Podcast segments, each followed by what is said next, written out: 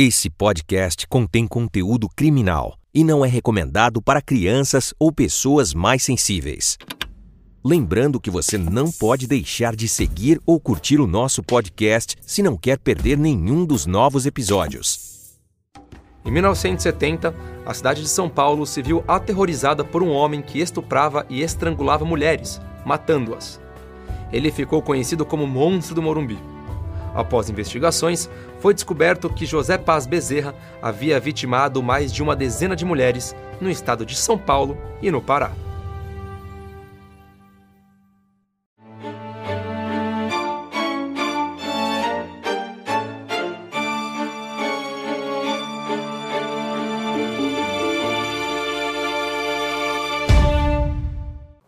Olá, sejam todos muito bem-vindos ao Investigação Criminal. Eu sou Carla Albuquerque, estou aqui hoje com os nossos dois queridos convidados, o nosso professor e doutor Christian Costa, o professor Tiago Pavinato, dos grandes amigos do canal, e a gente vai trazer hoje para vocês o monstro do Morumbi, né? Esse caso aí de 1970 que vitimou aí várias mulheres. Ele é um serial killer e ele é conhecido como José Paz Bezerra, que é o nome de nascimento dele, que de paz não tem nada. Mas eu vou passar aqui de primeira mão aqui para o professor Tiago Pavinato explicar para a gente que caso é esse, professor. Mais um crime histórico que chocou bastante o Brasil, bastante famoso nos anais da literatura criminal brasileira. Nós temos aí um sujeito de origem humilde, que ajudou a cuidar do pai, que tinha hanseníase até os 13 anos de idade.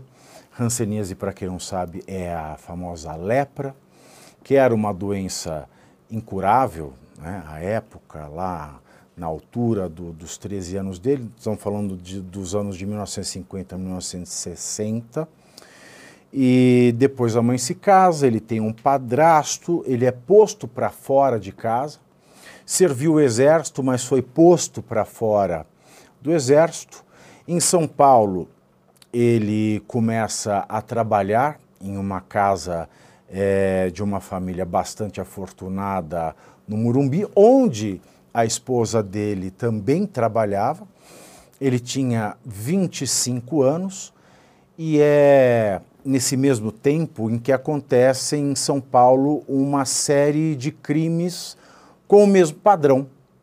Mulheres eram assassinadas e depois de assassinadas, os cadáveres eram abusados sexualmente. Não sei que é possível falar de abuso sexual de cadáver, mas havia uma interação sexual do cadáver dessas mulheres e elas eram mortas de maneira muito similar. Ninguém sabia quem era esse homem até que, por uma ironia do destino, some uma joia da casa na qual ele e a mulher trabalhavam. Ele foge de São Paulo e vai para o Pará. E na polícia, a mulher acaba revelando que ele era o assassino em série daquelas mulheres que morriam e o seu cadáver era, era abusado. E lá no Pará ele também faz mais vítimas, não se sabe ao certo qual foi o número de vítimas, então ele consegue ser capturado, julgado, pega uma pena de tantos anos de medida de segurança, porque aquela época a lei penal ela era um pouquinho, o código era o mesmo, mas a aplicação das penas ela era diferente. Nós estamos falando de 1971. Ele vai para a medida de segurança, depois ele vai para a reclusão, ou seja, para o presídio pega uma pena de 100 anos, com a Constituição de 88, o cumprimento de penas cai para o máximo de 30, hoje nós temos 40, mas naquela época eram 30, ele cumpre toda a sua pena, sai no ano de 2001 do sistema prisional e nunca mais se ouviu falar do monstro do Murumbi. Exatamente, e aqui a gente vai falar aqui com o nosso querido Christian.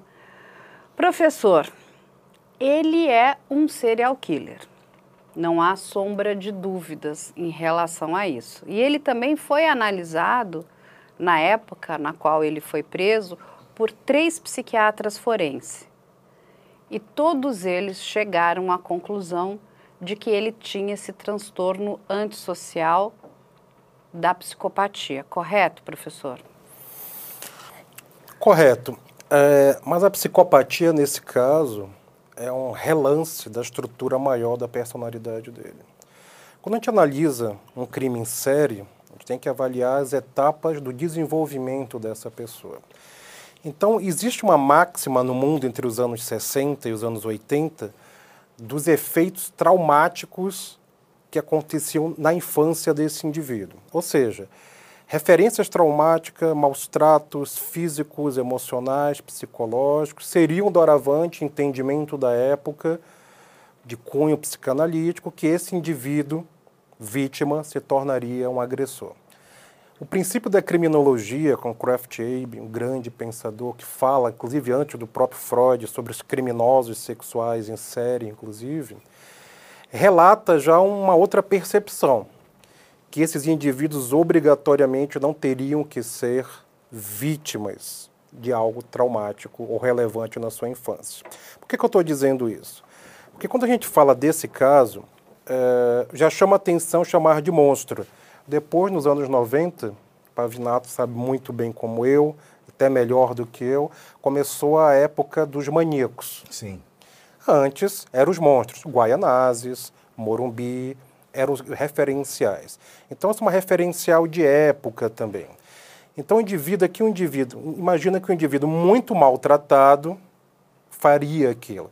Hoje, com o advento da neurociência, da neurocriminologia, nós sabemos que isso não é verdade.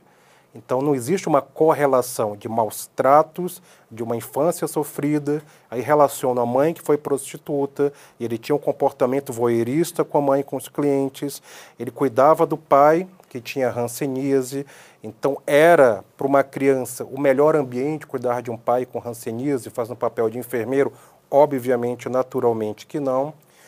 E ele envereda na delinquência juvenil. Ele faz pequenos furtos, ele vai para o Rio de Janeiro, ele vai morar em Nova Iguaçu com a mãe e tem uma infância muito complexa. Bom, então automaticamente nós interligamos. Bom, então a mãe foi prostituta, o pai tinha ranceníase, ele sofria maus tratos, ele não tinha todo o apoio estrutural, ele não estudava, ele não tinha uma casa, um lar bem estruturado, com pai e mamãe atenciosos, etc. Então isso justifica ele se tornar um serial killer. Nós temos que cuidar, ter muito cuidado com isso, porque o objetivo do programa é sempre correlacionar a nossa realidade, além de a gente falar dos casos. Então imagina que toda criança que viva esse, esse drama hoje será um serial killer, ou pior, será um psicopata. E essa é a realidade de, é, de é a realidade da população de mais da metade da população brasileira.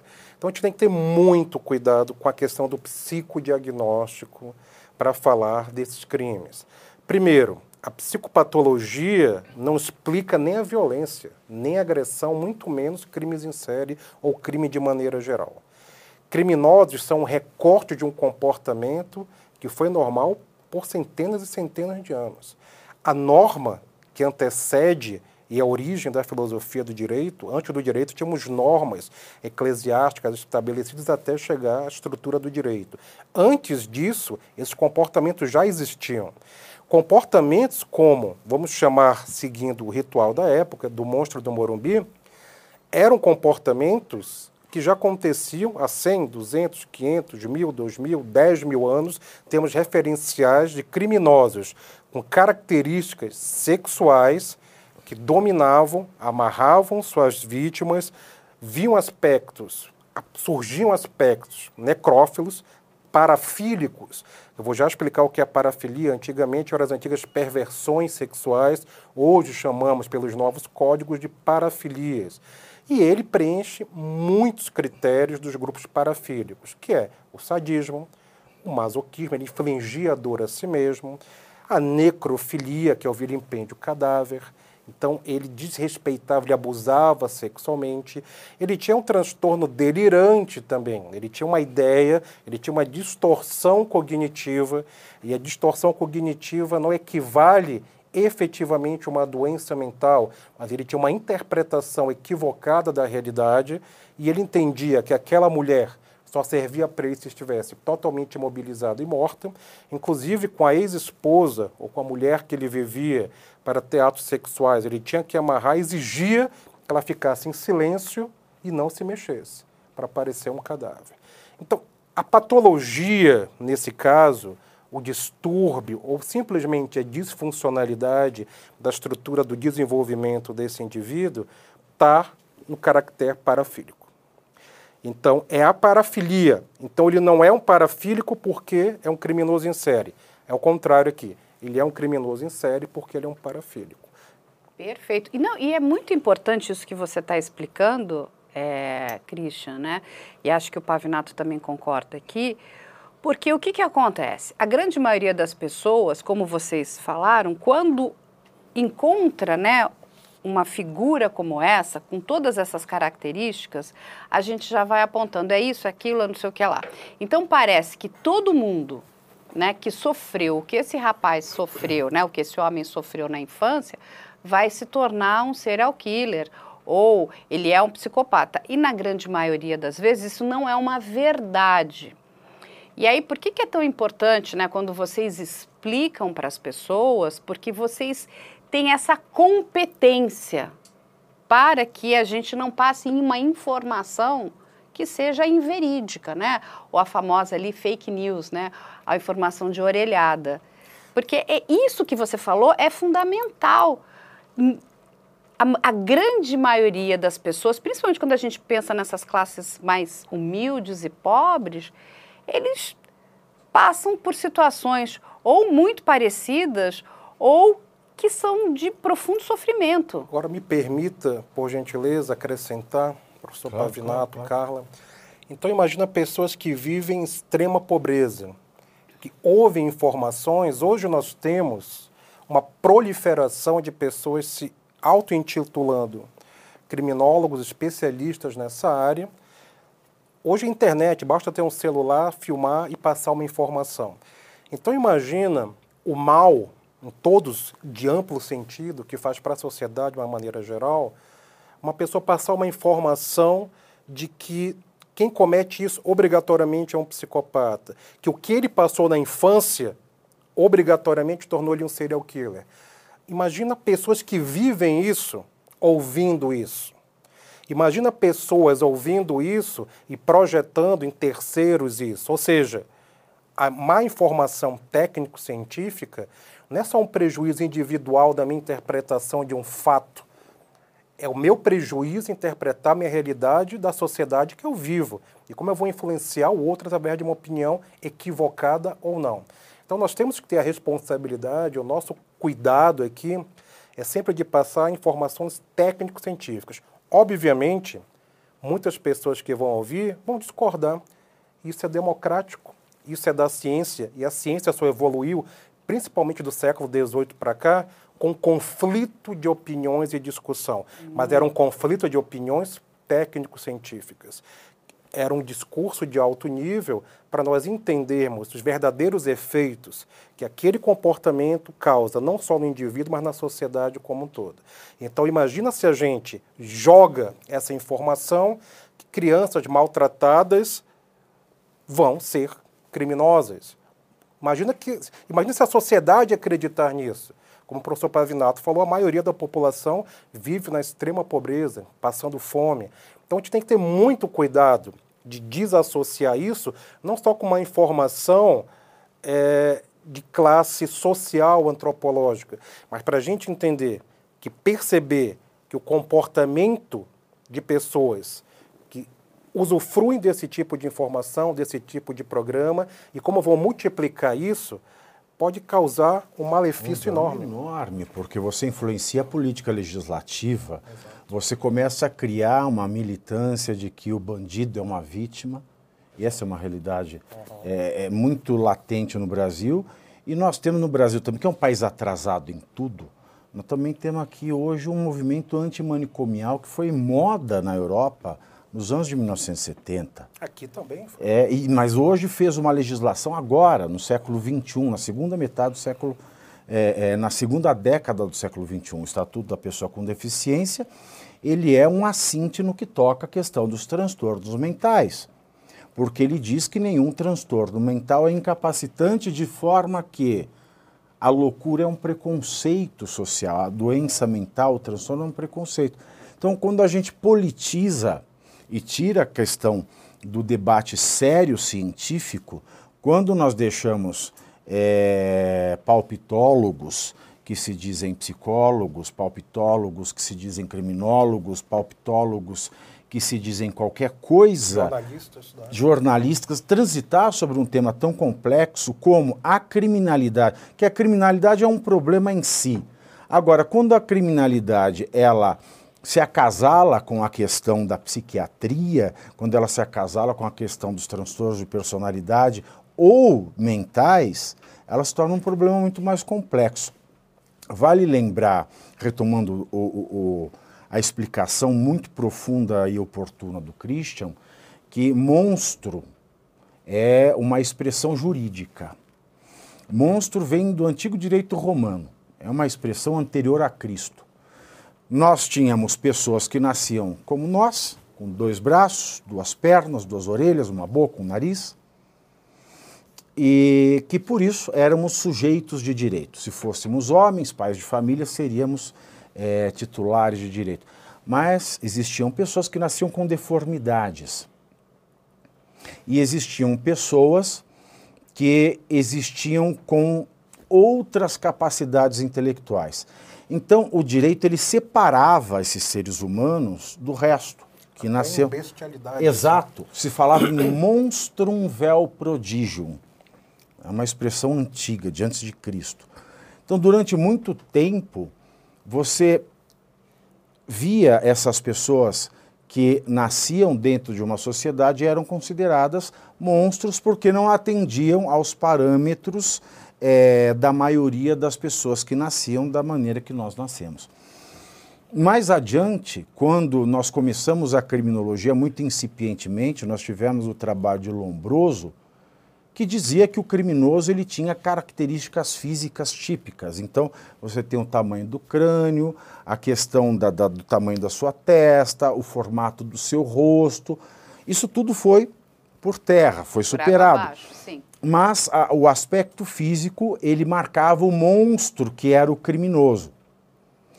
Depois, nós tivemos esse momento inicial da psiquiatria, que foi, se, foi evoluindo a partir do século XVIII, que ela nasce junto com a Revolução Francesa, no final do século XVIII, mas ela só se firma como medicina na metade do século XX, por conta da farmacologia. E aí nós temos novos parâmetros. E aí nós conseguimos encontrar de novo a questão de transtornos mentais e o transtorno de personalidade, que é algo diferente do transtorno mental com a criminologia.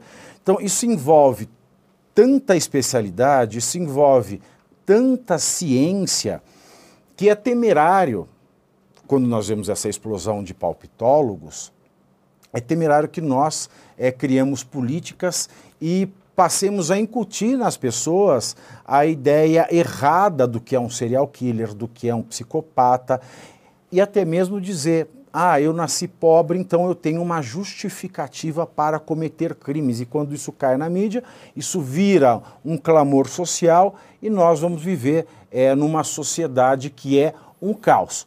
Nesse caso, nós estamos falando de 1970 a psiquiatria ela acabou de se firmar como uma ciência médica. Nós temos na Europa rondando a política do movimento antimanicomial, que começou lá com Berlinger é, na Itália, com Thomas Asa, dizer que loucura era preconceito. Mas aqui esse movimento ele demorou mais a chegar. Então, valiam ainda as antigas expressões do monstro. Então, um criminoso, vá lá, é um criminoso. Pode ser social, pode não ser, mas um monstro ele tem que ter alguma razão de ser.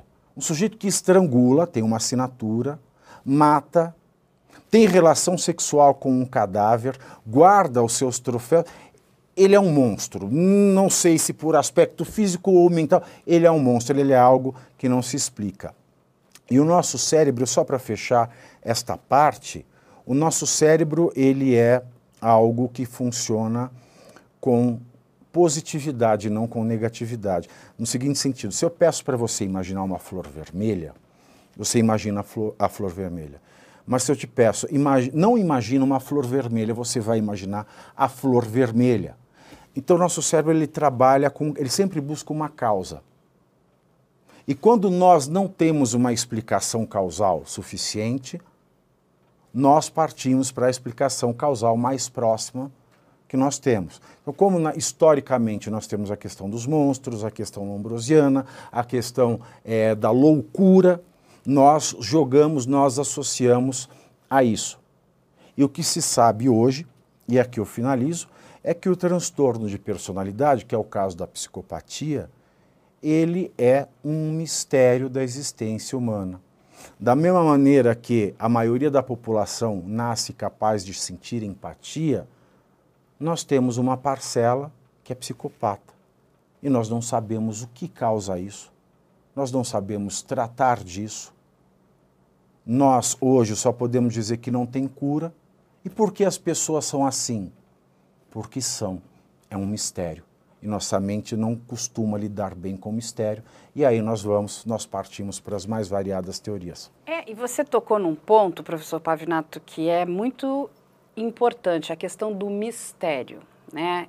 O mistério, ele ao mesmo tempo que ele coloca milhares de dúvidas, ele cria fascinação, né, na cabeça das pessoas porque a grande maioria das pessoas não fará o que esse homem fez, né? O que ele fez, inclusive, ele cria uma certa, né? Você tem um repúdio, né? Você repele essas atitudes dessa pessoa, porque ninguém quer matar ninguém e tampouco sair matando em série e com essa, esse vamos dizer, com essa suprema, né? Com esses requintes de crueldade, né? E com as falas dele, que depois a gente até pode trazer algumas aqui para as pessoas conhecerem.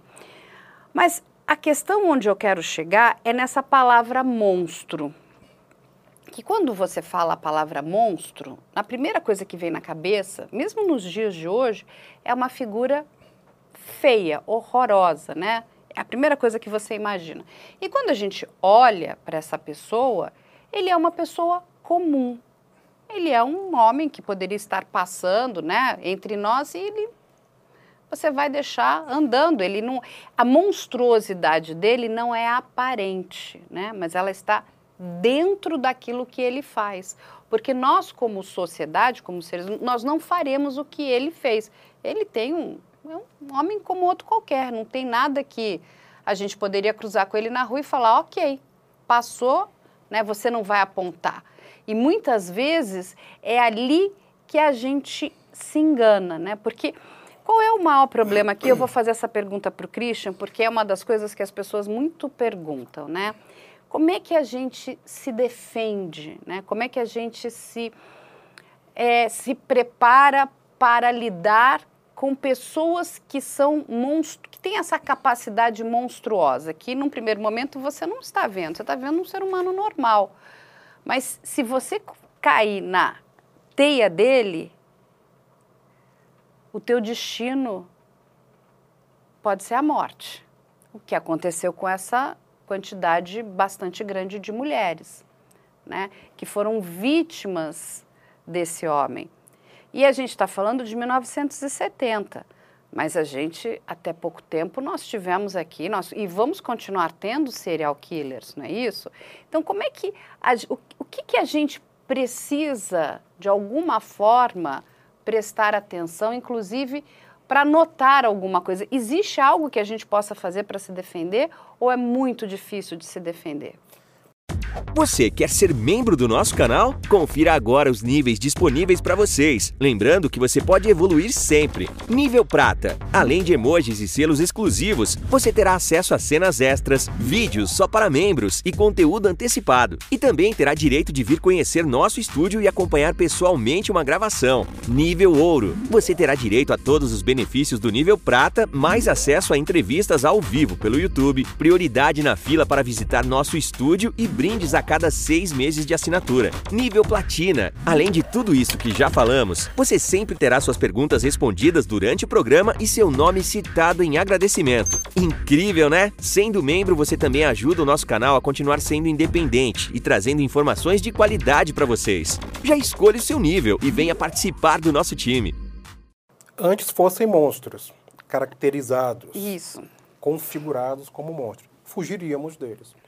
Se você cruzar com o leão na rua, não, não que o leão seja um monstro, mas se você cruzar com o leão, por exemplo, você vai, você sabe, você identifica automaticamente o perigo. O perigo. A questão do mistério da psicopatia, como o Pavinato muito bem trouxe, é explicado evolutivamente, porque o psicopata sobreviveu.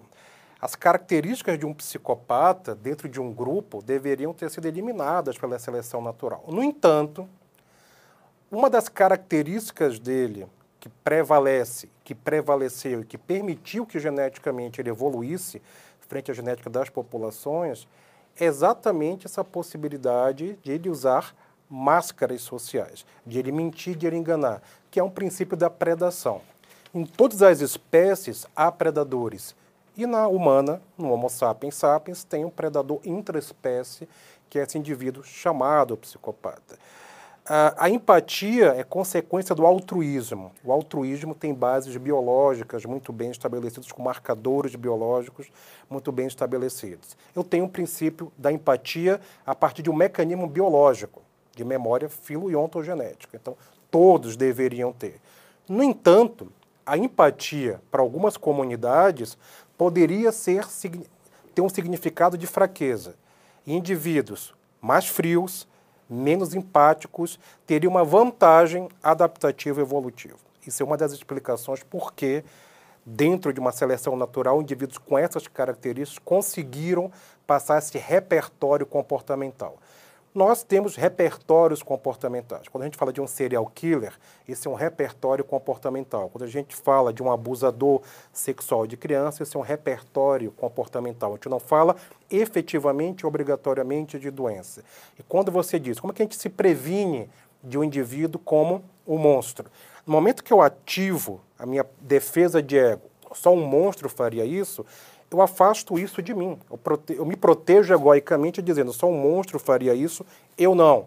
Só um louco faria isso, eu me protejo, mas eu não. Só um psicopata faria isso, eu me protejo, diria que o outro. Então, eu projeto a minha sombra sempre no outro. Então, esse é um mecanismo da sociedade de proteção para começar.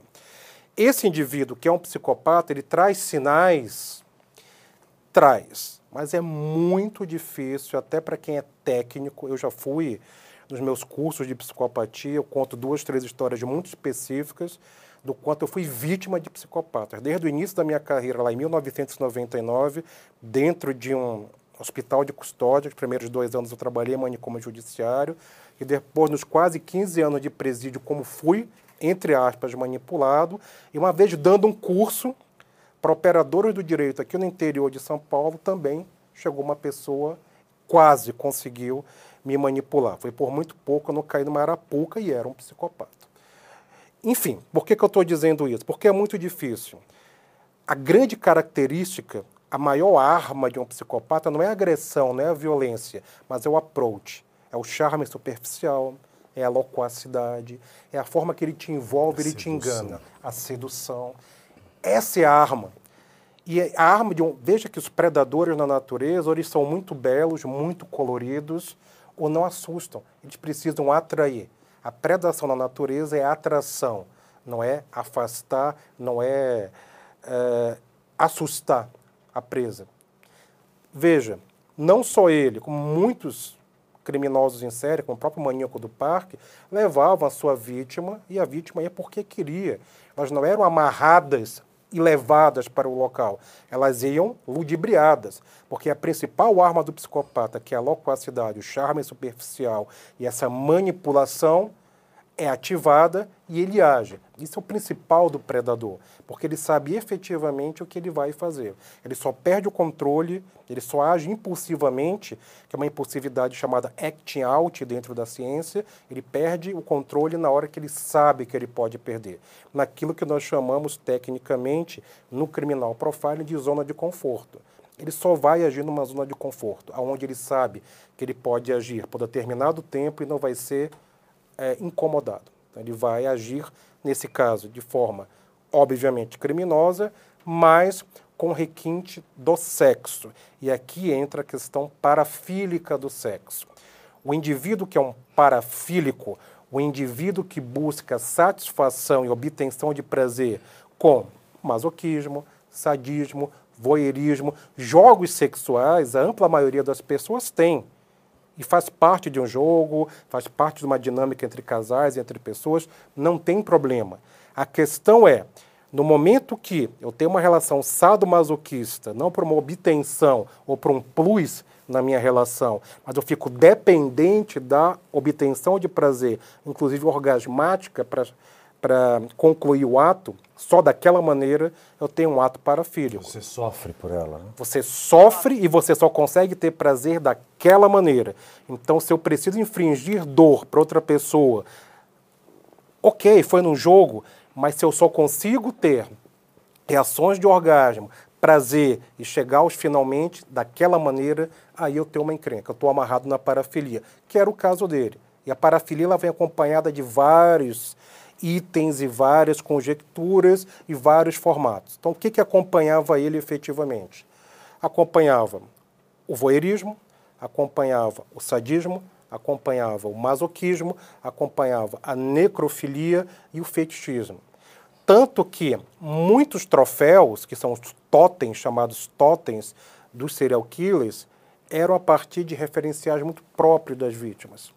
Então, isso fazia parte do referencial comportamental e do processo decisório dele. Mas o que movia o ato dele, nesse caso, exclusivamente, até mais do que o controle e a subjugação, era um sexo, mas era um sexo parafílico. Não, e essa questão do sexo, né, ela é muito importante, porque da mesma forma que nós seres humanos precisamos nos alimentar, beber água, nós precisamos do sexo também. Então imagina se você não consegue né? É o que você, o, o professor Christian que estava explicando, se satisfazer da forma, vamos dizer assim, regular e anormal, né, que a maioria das pessoas se satisfaz, você precisa daquela coisa que é extremamente, vamos colocar aqui, né, perversa e doentia, e ele quer ter prazer, ele vai atrás desse prazer, é isso? É, é mais ou menos assim. Imagina, tem, bora usar um exemplo simples do dia a dia, fazer uma dieta.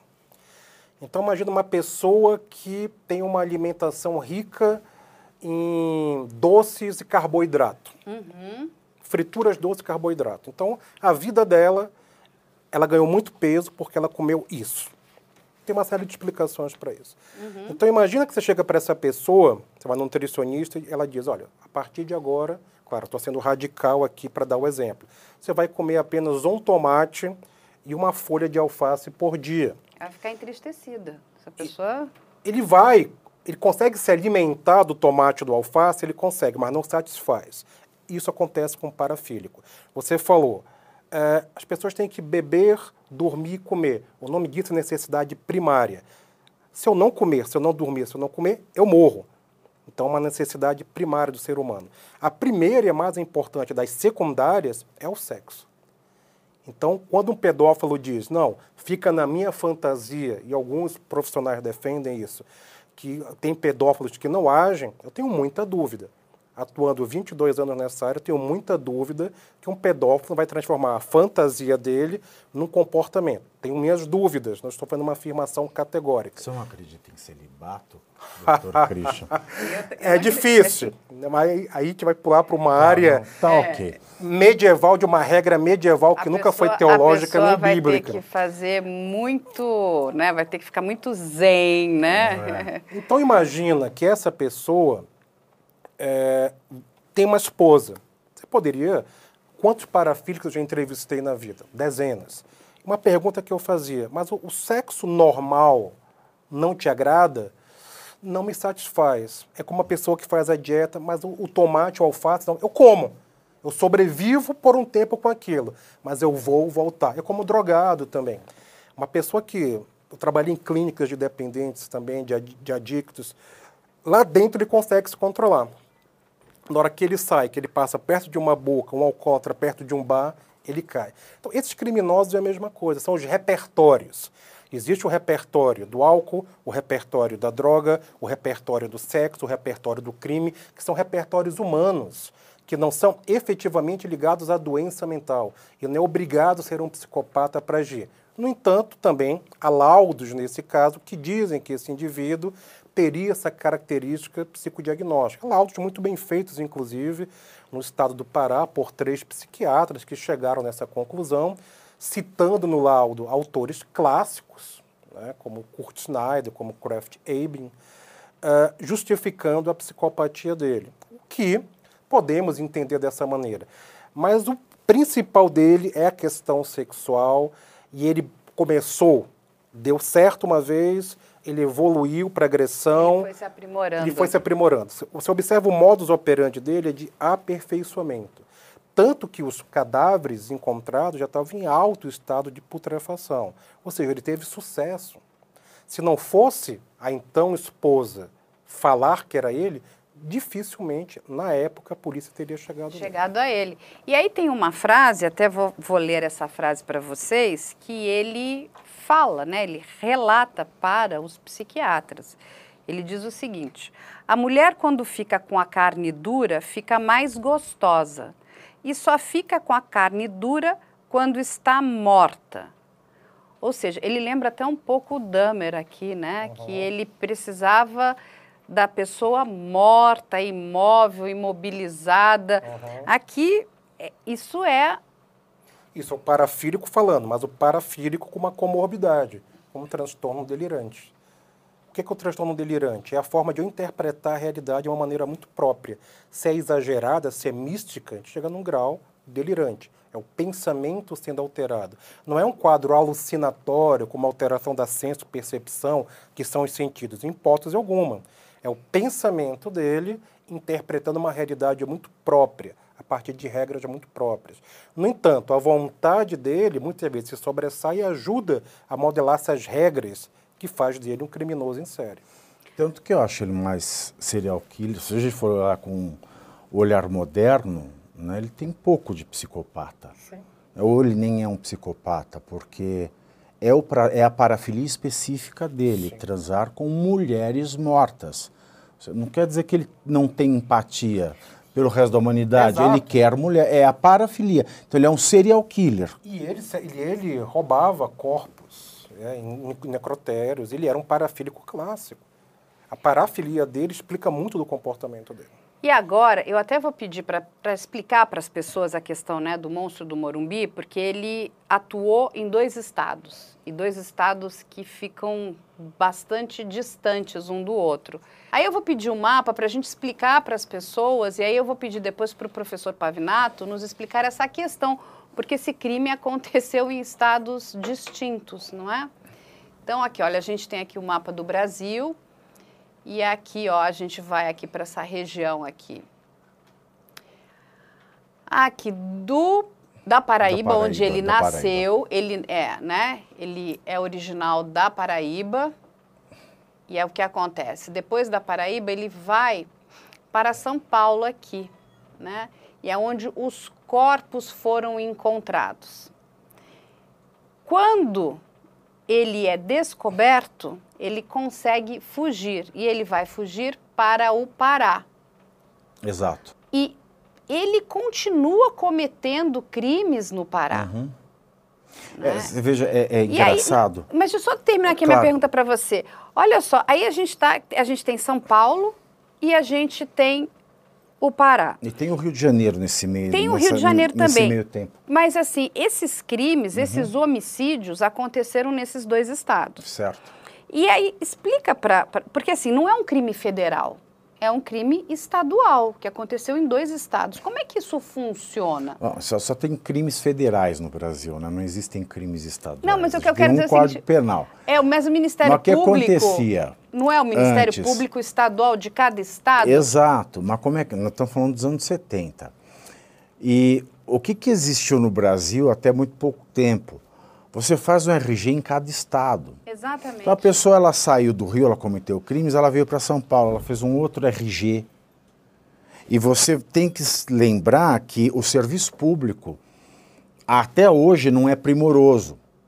Então você faz um papel, uma certidão qualquer, você muda de nome e documento em São Paulo. Aí ele vai para o Pará, talvez ele tenha outro nome e outro documento. Sim, ele foi Então, se ele é documento procurado, né, é, se, se- se os dados dele em São Paulo vão para o Serviço Central, nós estamos falando da época do regime militar, e ele tem um outro documento lá, dificilmente ele vai ser achado.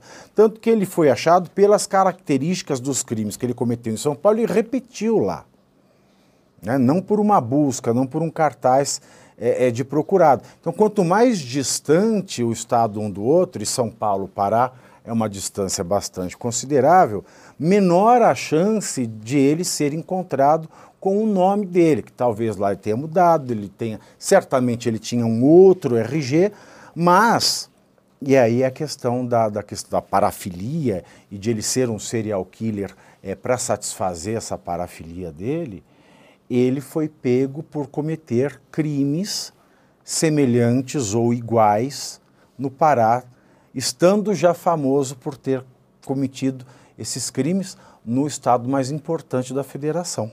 Então, mesmo com outro nome, com outro documento, foi fácil linkar as coisas. Ele foi encontrado com um documento falso com o nome de Gilberto José Oliveira. É, nem falso era, era um documento verdadeiro, mas ele criou essa identidade nova.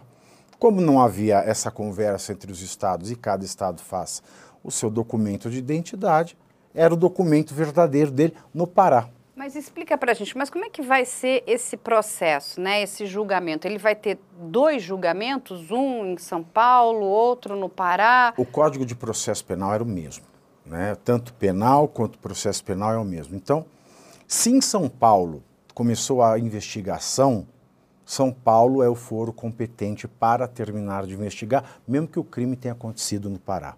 Tá. E se a coisa aconteceu em São Paulo, ele vai ser julgado em São Paulo. Então ele vai ser trazido para cá.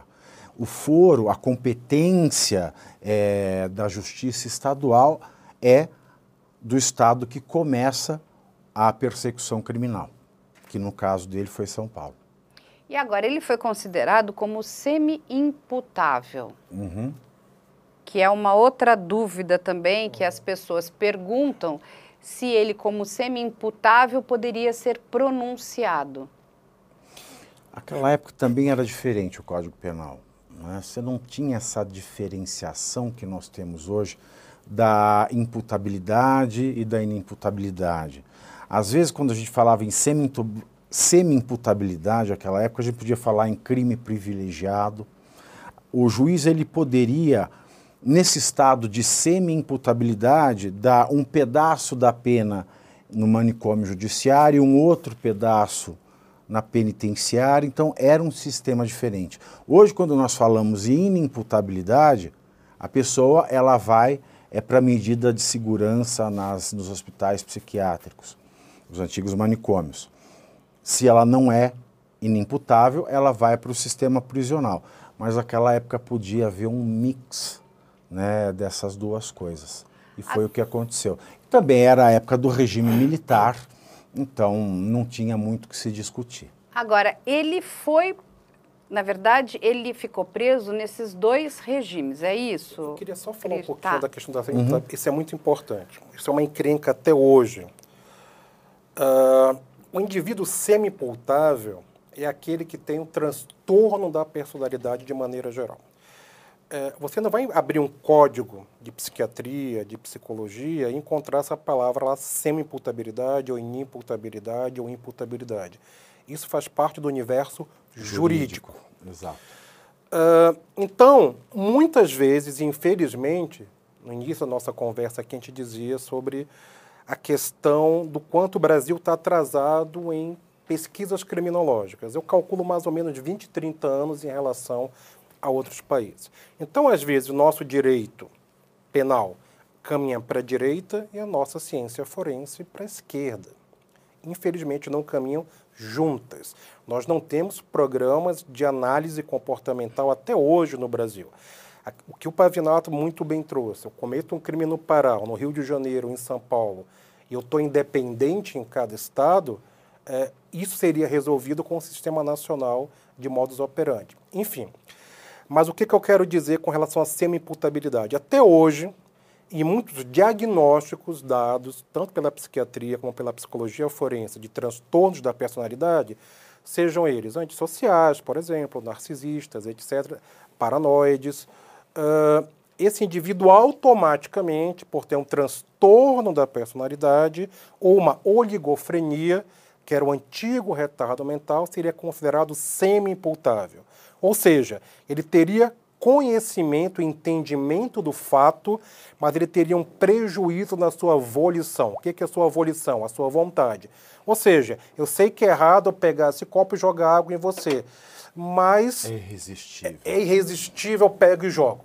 Então, isso seria uma semi-imputabilidade. Isso é muito complexo. Quando a gente trabalha pericialmente com avaliação, hoje a gente caminha com maior segurança para a área da imputabilidade, ou seja, eu sei e fiz, ou não sei e fiz porque não sabia, que é, que é imputabilidade e entra no grau de prejuízo da doença mental muitas vezes. Não apenas, mas muitas vezes. Então, ele foi considerado, à época, semi-imputável em função desse raciocínio que se arrasta até o momento atual científico, de que transtornos da personalidade automaticamente se interpretariam dentro do universo pericial como semi-responsabilidade. Ele sabendo que era errado, mas não tendo controle dessa vontade de forma irresistível. Exato. E de fato, o, o, ideal seria que a gente parasse, eu mesmo odeio falar em semi imputabilidade. Acho isso um atraso absoluto para o sistema penal, para o direito penal, para a persecução criminal. Porque Quando... tem benefício legal, tem Exatamente, exatamente. A gente tem que tratar, se a gente for pensar no semi-imputável como essa categoria de pessoa que sabe que é errado, mas é irresistível, como uma categoria mais grave, não menos grave do que o imputável. Então, é, ele tem que ser assim ultra imputável, porque ele é o sujeito que não ressocializa. Exato, ele é, entre aspas, pior Exatamente, tem o benefício pior que é, é, é, é, é ridículo isso. Mas é um absurdo. Mas a pergunta que eu quero fazer para vocês, né, e acho que o Christian talvez consiga me responder ela até melhor, porque, professor Pavinato, me corrija se eu estiver errado aqui, hum. ele cumpriu pena no presídio e no manicômio judiciário. É, antes no manicômio e depois no presídio. Exatamente, nesses dois, né? Que hoje já não se chama é. mais manicômio judiciário, é casa de custódia. É HCTP, né? Hospital de Custódia, custódia Tratamento Psiquiátrico. Exatamente, mas naquela época ainda era manicômio judiciário, Sim. certo? E aí o que, que acontece? Nesse período que ele ficou no manicômio judiciário, e aí ele fica lá, o que, que acontece com esse preso que está no manicômio judiciário? Qual é o tratamento que ele recebe? É porque se ele está lá, é, é porque você né, tem alguma questão mental, é isso? Então você estaria ali recebendo medicamentos. Porque as pessoas perguntam muito, ok, então se essa pessoa, ela, entre aspas, não tem uma doença, ela não é um doente, então que tratamento é esse que ela recebia nesse antigo manicômio judiciário, o que, que faziam com esses presos? Porque depois tiraram ele dali e colocaram ele num presídio comum, é isso? Então, uma, imagina uma pessoa que teria uma doença A e existe uma medicação para essa doença A. Só que ele foi colocado lá com uma doença B na medicação A, então não adianta nada. Exatamente. E que o Pavinato falou, ali a, a, questão da tortura, a questão dos choques, a questão era realmente degradante. Né? E vale ressaltar aqui o nome da psiquiatra Nise da Silveira, que nessa época surge no Brasil combatendo tudo isso, Exatamente. com seu belíssimo trabalho uh, de psiquiatria. Ela traz uma outra visão para o tratamento, humanizando o tratamento psiquiátrico no Brasil nome importante. No Nordeste tem ele, mas no Nordeste também tem Nise da Silveira, de Maceió.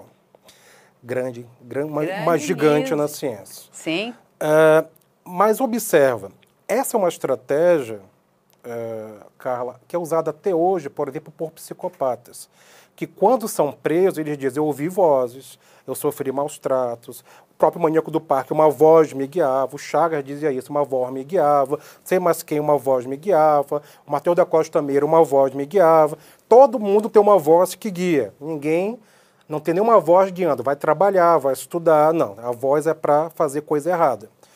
Bom, então no momento que eu tenho essa percepção de que se eu for um doente mental, eu vou para um hospital e vou fazer um exame de sanidade mental de seis em seis meses e eu vou sair logo porque eu não tenho nenhuma insanidade, essa é uma estratégia, inclusive, usada à época e alguns momentos atualmente por alguns advogados.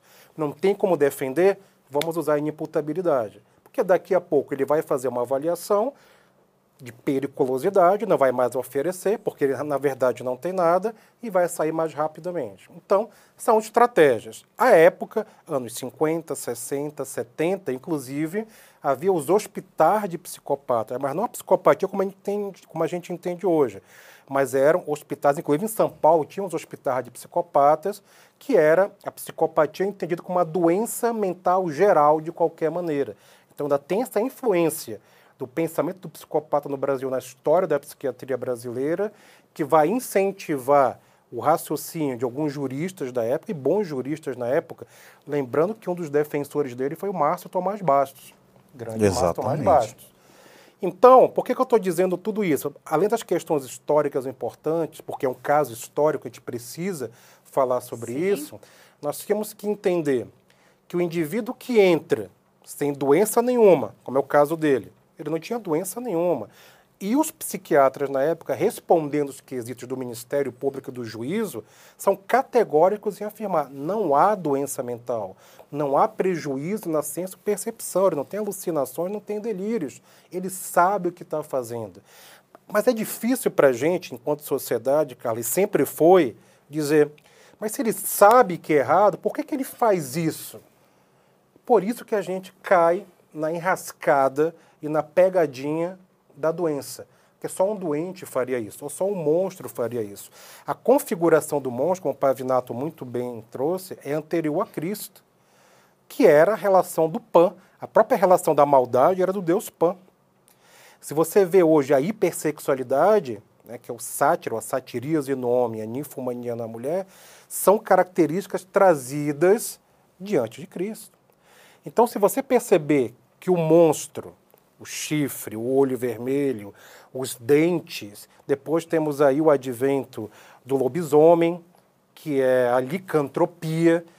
Muitos matavam acreditando que eram lobisomens na Idade Média, e era licantropia. O próprio advento de pensar no vampiro, que era tirar o sangue do outro, e outras referências ditas monstruosas, são características simplesmente humanas.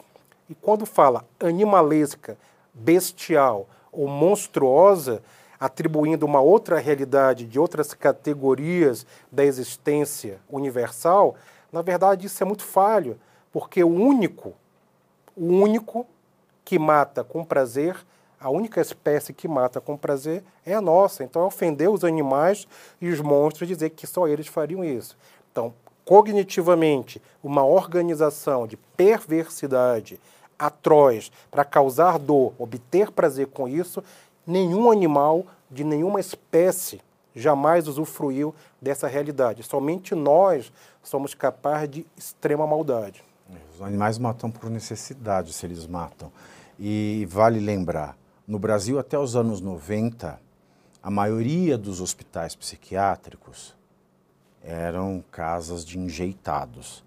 No, até os anos 90 no Brasil, a maioria dos hospitais psiquiátricos no Brasil, a gente vê lá em Barbacena, ah, exatamente, a gente tinha uma Aqui psiquiatria do século XIX. Na última década do século XX, a nossa psiquiatria ainda estava no século XIX, no que toca especialmente às casas de internação. E por último, também vale dizer que até o começo do século XXI, o direito tratava você podia falar oligofrênico, esquizofrênico, fora da doença, o psicopata, o serial que ele tratava, ele usava a expressão loucos de todo gênero. Então não importa o que você tem, você vai para o mesmo lugar. Uhum. Ou seja, a gente tem aí de novo, né? Ou na verdade não é de novo porque esse caso é de 1970, mas vem se repetindo até os dias de hoje, um problema muito sério. Por quê? Você tem um homem que tem esses transtornos, um criminoso.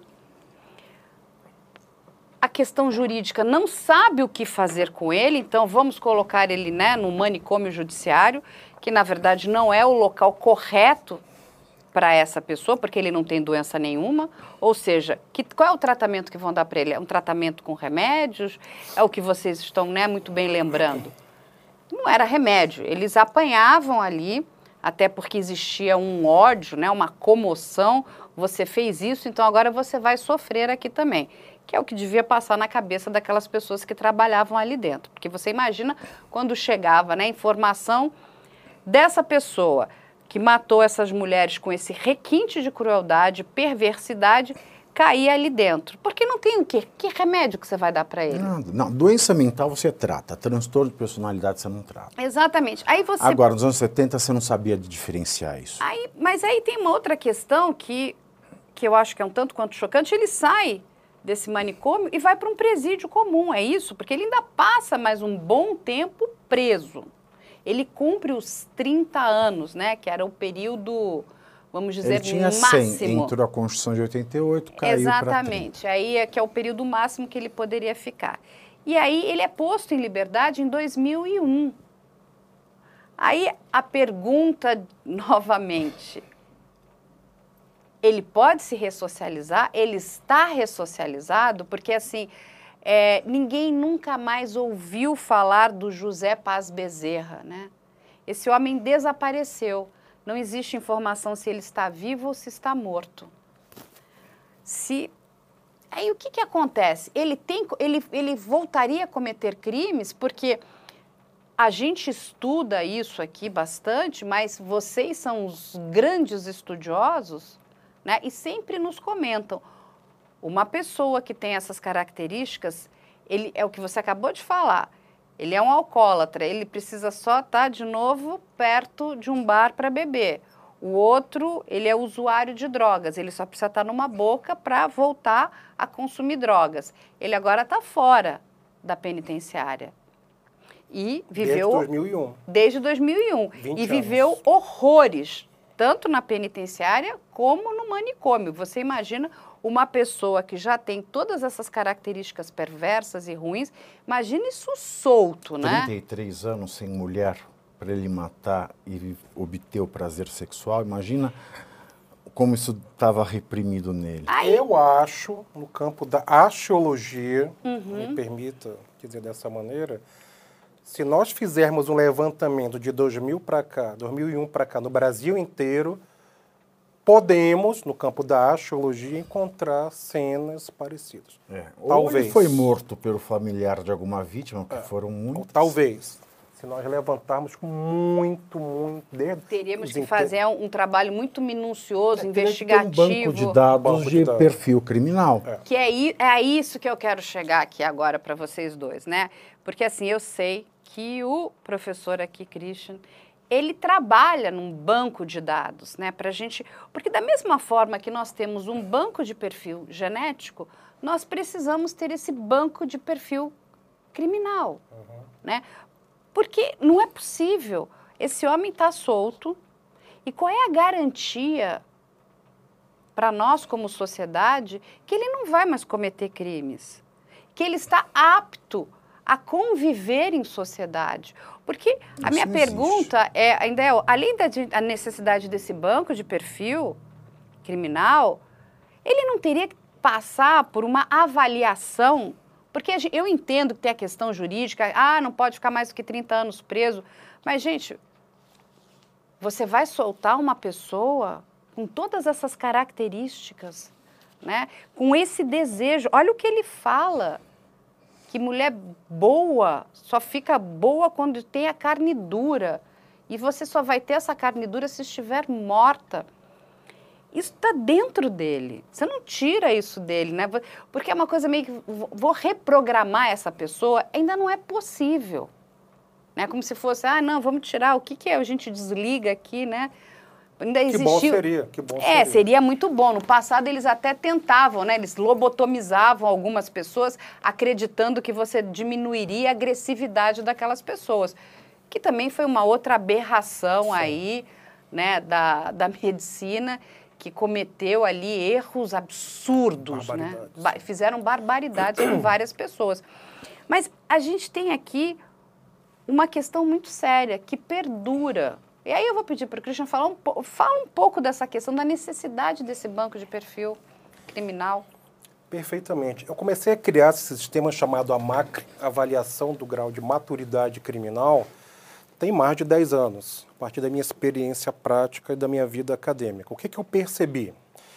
Que, como é cláusula pétrea da Constituição brasileira não termos prisão perpétua nem pena de morte, todo preso vai sair, independente, que é o nosso caso aqui, se é o monstro do Morumbi, se é aquela pessoa que roubou 10 quilos de carne no mercado, vai ser presa também e vai sair, todos vão sair. E a questão é, nós temos hoje 900 mil presos no Brasil. O que é percebido no Brasil é uma alta reincidência criminal. Então, muitos dos que estão presos não é que vão somente sair, vão sair e continuar cometendo crimes. E nós temos um país de dimensões continentais que não dialogam e não conversam, as inteligências das polícias não dialogam.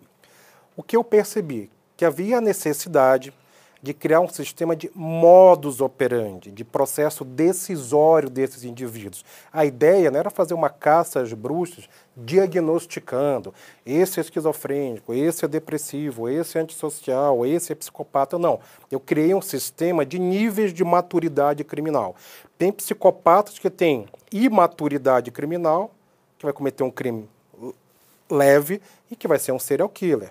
Uma pessoa pode estar saindo de casa, atropelar alguém, vai responder criminalmente de forma não dolosa, mas culposa e cometer um crime, mas é imaturo criminalmente, diferente de alguém que atropela e mata porque é uma reação emocional porque foi traído. Então tem maturidade criminal. Então tem níveis.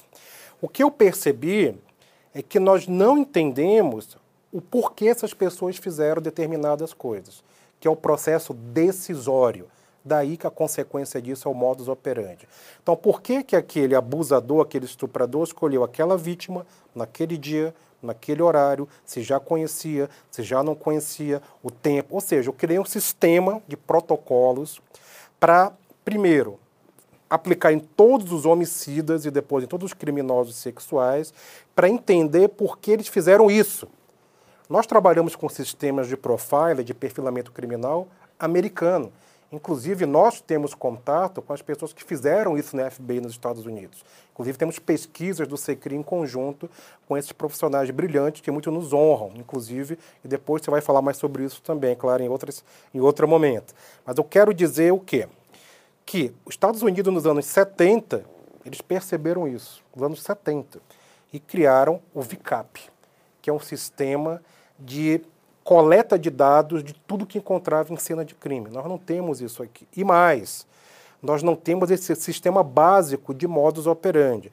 No momento que eu tenho mapeado o processo decisório de todos os homicidas, eu consigo levar para uma investigação, por exemplo, a partir de uma foto como essa, eu consigo fazer o real criminal profile com perfilamento nacional eu vou saber que tipo de pessoa, em que momento, em quais circunstâncias e por que cometeu aquele tipo de crime. Isso diminui o número de suspeitos e acelera a investigação. Eu tenho, além de ajudar, colaborar com a investigação para a captura desse indivíduo, eu vou ter num banco de dados, na hora que ele sair, mapeado inclusive a possível área geográfica que ele pode agir, o tipo de vítima. Então, a gente vai. A gente, esse é o mapeamento que a gente vai entender e conjecturar todo o processo, repito, todo o processo decisório do, mom, do momento anterior ao cometimento do crime, do fato criminal, que é o que ele fez na cena do crime, o pós-crime e o que ele pode fazer no prognóstico forense. Isso é fantástico. Pavinato, o que, que a gente precisa para ter isso? Isso tem que estar em todos os estados. Vergonha na cara do Congresso é a primeira coisa porque isso precisa ser implantado em nível nacional, porque o Código de Processo Penal é o mesmo no país inteiro. Segundo, nós precisamos ter uma legislação que encare o transtorno de personalidade como se uma doença mental fosse. Ao passo que a doença mental pode ter cura, o transtorno de personalidade não tem. Então a gente dá um tratamento ambulatorial ou hospitalar para os casos de serial killer, é, para os casos todos de transtorno de personalidade, onde o psicopata reside, sem ter que incorrer na questão do período é, de encarceramento no sistema prisional para quem não tem um transtorno de personalidade nem uma doença mental. Porque eles não se ressocializam. Sim, essas pessoas Agora, poderiam um estar, primeiro né, passo seria a implantação desse é, Sistema Nacional de, de Perfil Criminal, porque nós temos um problema premente. Nós temos pessoas saindo todos os dias do nosso sistema prisional, ou pela porta da frente, ou pela porta de trás, ou por túneis em fugas. Então, é muito mais interessante nós termos é, algo que os traga de volta ao sistema prisional, que solucione os crimes, que sacie a dúvida das famílias das vítimas e que também é, é, seja um aviso de que se você cometer um crime, você vai ser preso com maior facilidade. Mas a nossa miríade é, de legislação, ela é tão insana que até mesmo o Banco Nacional de Dados Genéticos suscita dúvidas dentro do judiciário e existem casos em que esse material genético sequer é coletado. E quando a gente olha para o Supremo Tribunal Federal e vê que nós não temos mais Constituição no Brasil, muito dificilmente nós vamos ter esperança de ter um país seguro. É, não, mas é, o que- a coisa mais importante, né, quando a gente está falando dessa questão criminal, eu entendo tudo, a, a- essa, o professor Tiago Pavinato está muito magoado, está chateado aqui, eu entendo isso. Mas eu sou uma pessoa bastante otimista. Eu acho que esse trabalho que o professor Christian está fazendo, ele é muito importante. E nós, como sociedade, temos que demandar que isso seja aplicado. Porque o que você falou, olha a informação toda que é coletada. O que é feito com isso? Vai para uma caixa, guardado num arquivo, ninguém mais tem acesso. Essas informações são muito ricas e elas são importantes, porque quando você faz esse cruzamento, e é o que você estava falando, você consegue inclusive saber qual é a área geográfica né, que possivelmente esse determinado criminoso pode atuar. Então você começa a mapear. E a gente precisa desse mapeamento. Alguma coisa precisa ser feita. Né? Lá nos Estados Unidos, é, algumas pessoas ficam um tanto quanto chateadas e falam assim: ah, agora é, tem esse sistema que diz aonde os estupradores moram. É, é ruim né, para aquelas pessoas que moram né, no entorno dele, porque os seus imóveis são desvalorizados. Mas, gente, aquilo é muito importante para a sociedade. Porque quando você sabe que ali tem um predador sexual, que ele já foi preso, você. É aquela tal história, você passa a se proteger. Né? Fala, olha, tem aqui um determinado perigo. É como se você soube. É, né? Quando você vê um leão na rua, você vai para o outro lado, você não vai querer enfrentar um leão. E um parêntese importante: a gente está falando de serial killer, de assassinos em série, mas nós temos os estupradores em série. Exatamente. Quase totalidade, mesmo dos vulneráveis. Eles não vão ficar numa vítima, é um ato sexual. Então, os estupradores normalmente são em série. Então, e é por isso que a gente precisa dessas informações. A sociedade precisa da informação, mas mais do que a sociedade, eu acho que é o sistema todo de segurança. E a gente tem que, de uma forma ou de outra, se não é pelo nosso Congresso, mas é a, através dos nossos governadores, que implantem esses sistemas, né? Dentro das nossas polícias, dentro do sistema carcerário, mas a gente precisa dessa informação. E essa informação, também me corrija se eu estiver errada aqui, professor Christian, ela é muito útil para vocês que são estudiosos. Você imagina poder ter esse banco de informação, o quanto nós não avançaríamos nessa questão, né, da psiquiatria, da psicologia forense. Nós estaríamos assim, né, dando um, um grande salto Né? E nós temos tudo para isso, porque, como a gente muito bem colocou no programa de hoje, o Brasil é um país de dimensão continental. Você imagina a quantidade de informação que estaria sendo processada e analisada? A gente precisa disso. Professor Tiago Pavinato, nós vamos ter que fazer alguma coisa. Vamos, vamos aqui trazer esse assunto muito. E a prevenção, você falou, a própria prevenção você imagina, por exemplo, quando chegou o coronavírus. Sim. A gente não sabia como pegava. É espirrando, é falando, é tocando no outro. Então, na hora que você entende o mecanismo de funcionamento do vírus, você consegue pensar na prevenção. Então, vamos botar máscaras, vamos limpar as mãos, isso já é uma prevenção.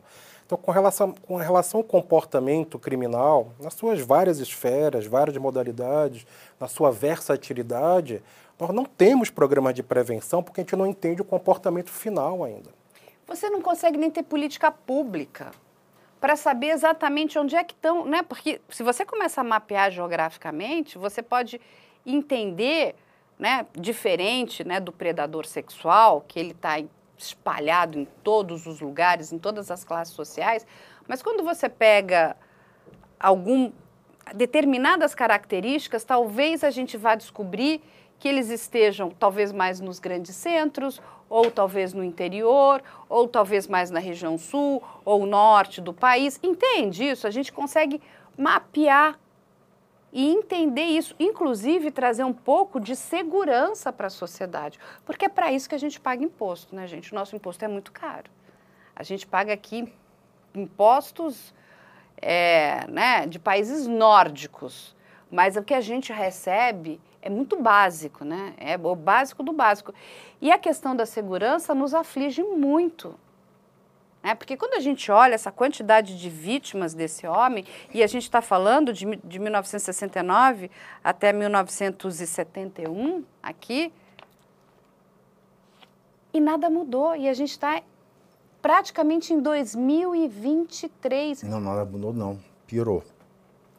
Em 2016, com a entrada do Estatuto da Pessoa com Deficiência, nós demos um passo para trás nessa questão de política criminal e transtornos mentais da personalidade. E quando a gente olha, né, essa a jornada desse serial killer, a quantidade de vítimas que ele fez, e ele inclusive diz que foram mais, mas essas pessoas não foram encontradas e a gente não sabe se ele não fez outras quando ele deixou ali o sistema prisional.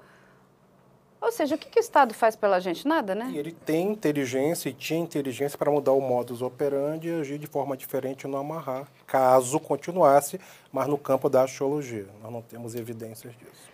É isso, gente. Muito obrigada e a gente se vê na próxima semana. Se quiser conferir o especial que fizemos sobre o caso ou assistir essa entrevista na íntegra, é só acessar o nosso canal do YouTube. O endereço é youtube.com/op Operação Policial youtube.com barra OP Operação Policial, tudo junto. E agora você também pode dar estrelas para o podcast se estiver ouvindo nosso conteúdo pelo Spotify. Se você achar que a gente vale 5 estrelas, pontue a gente, por favor, é importante. Esse podcast é produzido pela Media Land.